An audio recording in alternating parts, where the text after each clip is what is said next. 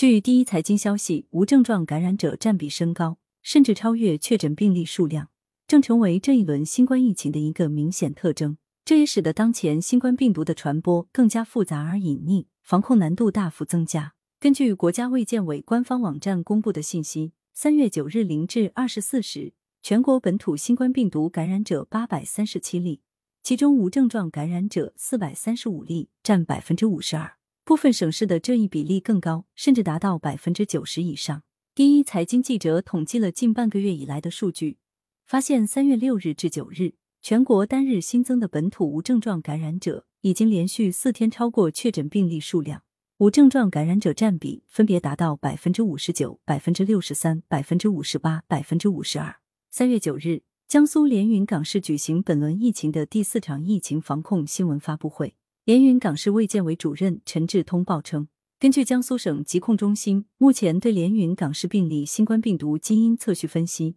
本次疫情的新冠病毒为奥密克戎变异株进化分支。三月八日晚，安徽省安庆市疫情防控会商会上也明确，安庆市发现的无症状感染者感染的病毒确定为奥密克戎变异株，这也是安徽省首站奥密克戎变异株。自一月九日天津首次报告本土奥密克戎感染病例后。奥密克戎迅速成为了我国境外输入和本土疫情的优势毒株。目前，安徽、甘肃、山东、陕西、上海等多地报告的本土疫情均为奥密克戎变异株。从奥密克戎在欧美等国家的流行特征看，因其具有的免疫逃逸、传播速度快、传播力强等特点，使它得以迅速替代了其他变异毒株，成为全球新冠疫情的优势毒株。世卫组织相关统计发现，在奥密克戎流行期间。全球一周报告病例最高峰接近两千四百万，是之前其他变异株流行的最高峰的四倍。由奥密克戎所引发的本土聚集性病例，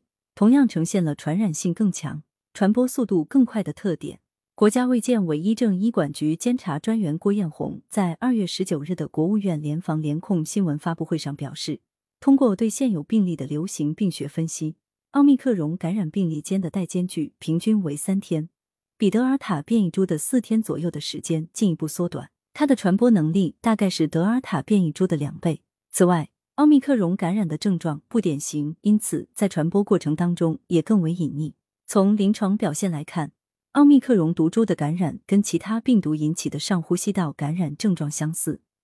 缺乏特异性表现，临床鉴别诊断难度比较大，病毒传播变得更加隐匿。二零二二年二月十一日。美国疾控中心 CDC 发布了加州一家医院的研究报告，显示，相比之前的变异毒株，奥密克戎疫情期患者病情症状的确更轻。CDC 发布的这份研究报告中，研究者认为，奥密克戎疫情期患者病情症状更轻，主要是因为完全接种疫苗的比例增加。一位传染病专家也表示，从奥密克戎目前所表现的流行病学特征看，重症少、死亡少以及无症状多。与疫苗的接种有密切关系。虽然目前已有疫苗不能预防感染奥密克戎，但是对重症以及死亡的保护力仍存在。同时，也因为疫苗带来的免疫水平存在，感染后无症状居多。截至二零二二年三月八日，我国三十一个省、自治区、直辖市和新疆生产建设兵团累计报告接种新冠病毒疫苗三一六九九一